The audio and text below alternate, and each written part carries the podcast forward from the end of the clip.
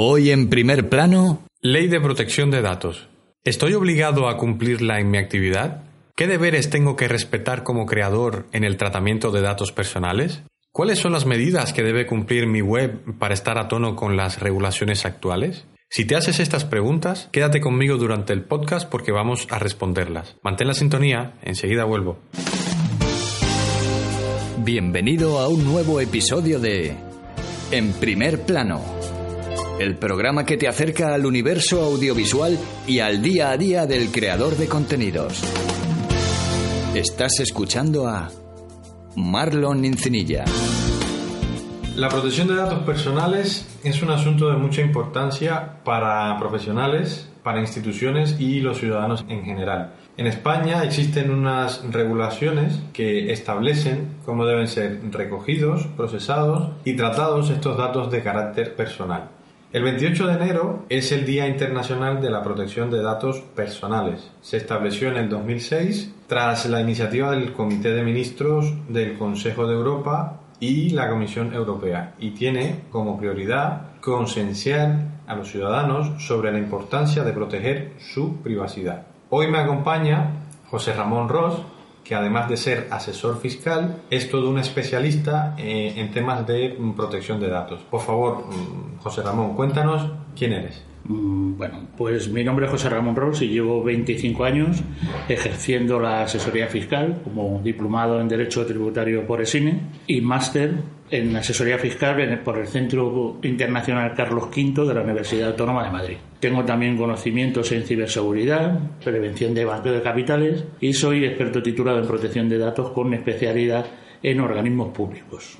Bueno, la primera pregunta que surge y que es prioritaria hacerte es ¿qué derechos y deberes tenemos con el tratamiento de los datos personales? En otras palabras, ¿qué plantea la ley en materia de protección de datos? Bien, lo primero que tenemos que señalar es que, por regla general, el derecho de los individuos se convierte en una obligación para empresas y para la persona que es el encargado del tratamiento de los datos. El primer derecho que tenemos es el derecho a la información. Es un pilar básico de la protección de datos, puesto que defiende nuestros derechos y libertades. Este derecho mm, engloba la información que se le debe mm, presentar a un individuo antes de proceder a tratar sus datos personales. Entonces esta información ha de ser expresa, precisa e inequívoca. Entre ello mm, tenemos que informar de qué tratamiento se va a hacer sus datos, de sus datos, qué datos se van a tratar, quién es el encargado del tratamiento y sobre todo y muy importante los derechos ARCO, que es el derecho de acceso, rectificación, cancelación y oposición.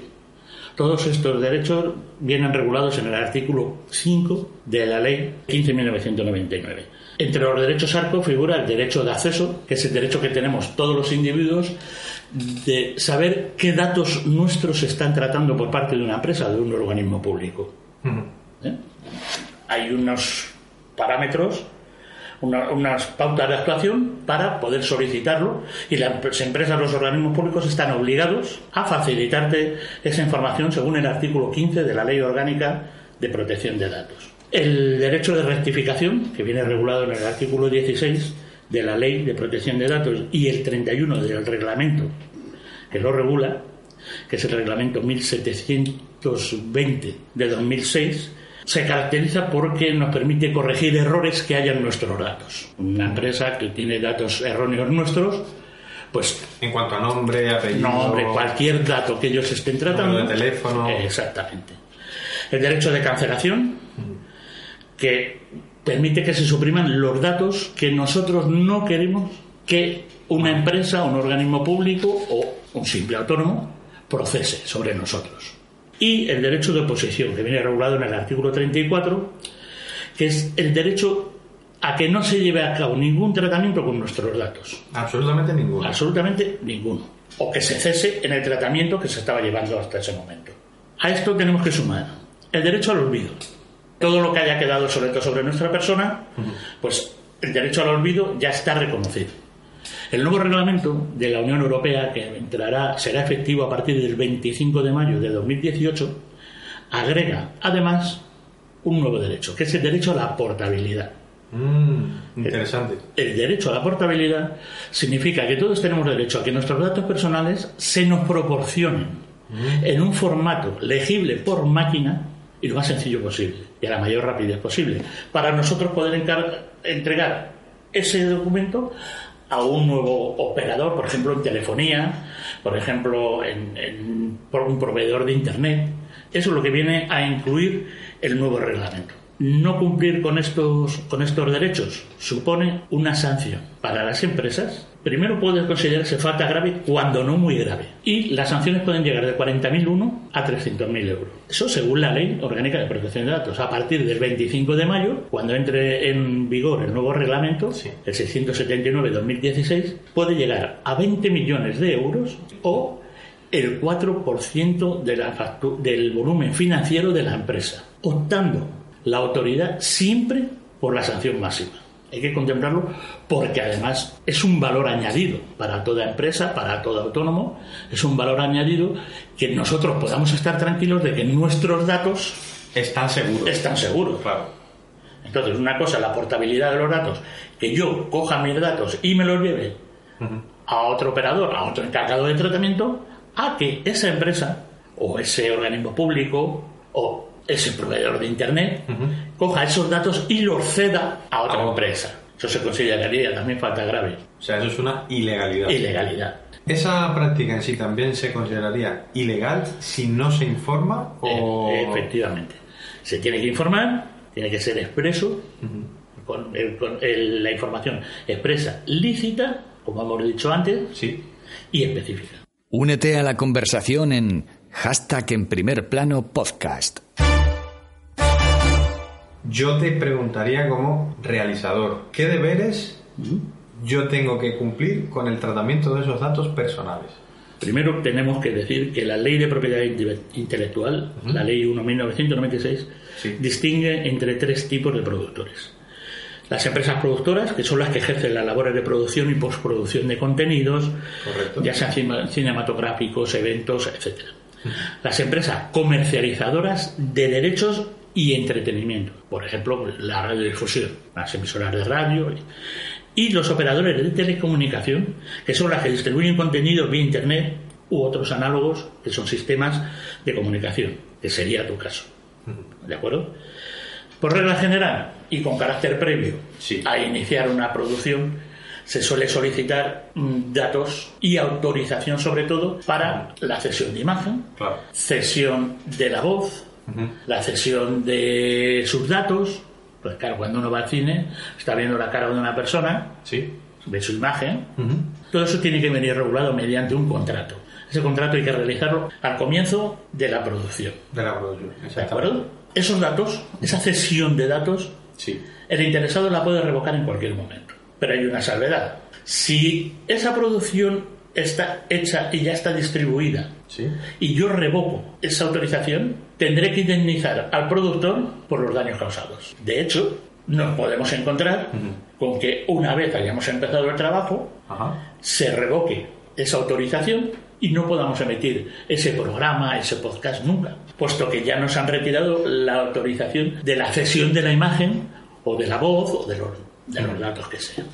Por eso, antes de que se distribuyan las imágenes, no habría indemnización por parte de la persona, que se opone, pero después ya sí. todo ello viene regulado en la Ley Orgánica 1 de 1982 sobre protección civil y derecho al honor y la imagen. Si en algún caso tenemos algún problema, lo mejor es remitirnos a esa ley. A esa ley. Repítenos ley 1 de 1982 de 5 de mayo. De 5 de mayo. Perfecto. José Ramón, en el caso de que tengamos una página web, un blog, un medio electrónico, ¿qué medidas también debe cumplir nuestra web para estar a tono con las regulaciones? Hay que hacer constar que tienen que estar de acuerdo con la ley de protección de datos, a partir del 25 de mayo el reglamento, y de la ley de servicios de sociedad de la sociedad de servicios de la información y la y la comunicación electrónica la ley 34 de 2002 en el caso de que exista comercio electrónico. Electrónico efectivamente que sea una web comercial, en el más amplio sentido de la palabra. El artículo 22 de la ley dice que los prestadores de servicios podrán utilizar dispositivos de almacenamiento y recuperación de datos en equipos terminales de los destinatarios, ¿de acuerdo? A condición de que estén bien informados. Siempre y cuando sea una web comercial, eso es lo que denominamos las cookies. que, como la mayoría de la gente sabe, son unos programas que se instalan en nuestro ordenador para recabar datos y para poder facilitar la navegación a través de esa página web. ¿De acuerdo? Entonces tendríamos que cumplir con dos cosas. La ley de protección de datos, de la que tendríamos que informar quién es el, lo que hemos hablado antes, quién es el encargado del tratamiento, qué datos se van a recabar, para qué sirven. Por lo tanto, esos datos, también hablábamos antes de que el consentimiento tiene que ser, tiene que ser expreso. Específico, Efectivamente. No vale con poner que si tú te lees esto, ya, no, tiene que haber una casilla que diga expresamente que yo acepto que se acepta. Y con la ley de cookies pasa lo mismo. Tiene que ser expreso el consentimiento para las cookies. No obstante, si yo no quiero dejar que esas cookies entren en mi ordenador, no se me puede denegar el servicio. Hay varios tipos de cookies. Por ejemplo, mm, atendiendo a su duración, pueden ser eh, cookies de sesión o cookies permanentes. Las cookies de sesión son las que se quedan en nuestro ordenador mientras nosotros navegamos por esa página específica. Por lo tanto, mientras nosotros estamos navegando, está recogiendo información de si nosotros, por ejemplo, visitamos eh, la sección de zapatería y dentro de la sección de zapatería zapatos en pie. Pues toda esa información es la que va recogiendo esa cookie y me la manda a mí como proveedor de ese servicio. Entonces yo ya tengo una idea de lo que tú andas buscando para poder ofertártelo la próxima vez que entres en mi página. Entonces hay otras cookies que van a, que van a recoger tu IP, todos los datos que te puedan recoger. En el momento que tú, por ejemplo, vayas a hacer un pedido, te tienes que identificar. Siempre te sale, regístrate para entrar en esta página. Sí pues hay unas cookies que son cookies técnicas, que son las que esos datos las van a enviar al proveedor con todos tus datos. Si juntas las dos cosas, esas cookies que cogen tus datos más tus necesidades, exactamente. yo ya tengo una información sobre ti. Un perfil, efectivamente, para poder ofertarte lo que tú estás buscando. Debería informarte también mm, el tipo de datos que yo voy a recoger y el uso que yo voy a darle. Eso es la política de, de protección de datos. Una cosa es la política de protección de datos y otra cosa es la política de cookies. La política de protección de datos irá en función de lo que recoja las cookies. De lo que recojan las cookies.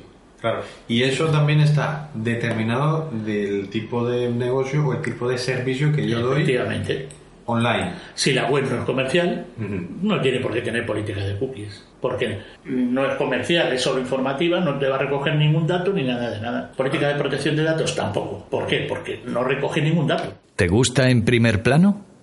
Deja una reseña de 5 estrellas en iTunes. Entra en marlonincinilla.com barra iTunes. Ahora, en el momento en que, en que un blog o una web mm, recojan datos, ahí sí. Ahí sí.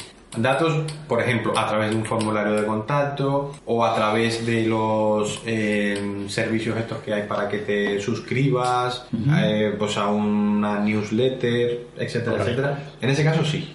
Correcto. Incluso las cookies de análisis o las cookies de personalización, en un sitio web tú entras en un sitio web y te dicen qué idioma quieres que te atienda parece una chorrada, pero ya es un dato sobre ti. Si lo pongo, por ejemplo, en vasco o en catalán, ya tienen un dato sobre mí.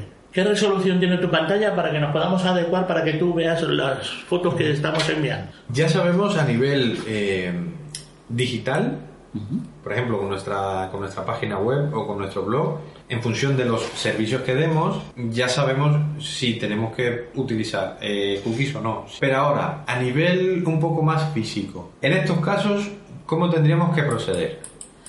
Bien, serían los típicos ficheros que tenemos en una carpeta, en una estantería, o sea, son archivos físicos, pero son los, archivos manuales que se llaman, no son archivos informáticos.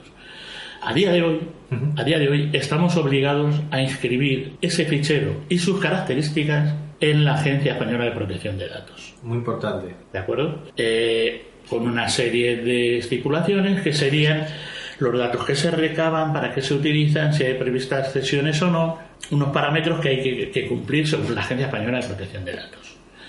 Como hemos dicho antes, el, nuevo reglamento entrará en vigor el 25 de mayo. Este reglamento flexibiliza algunas cosas, pero endurece otras.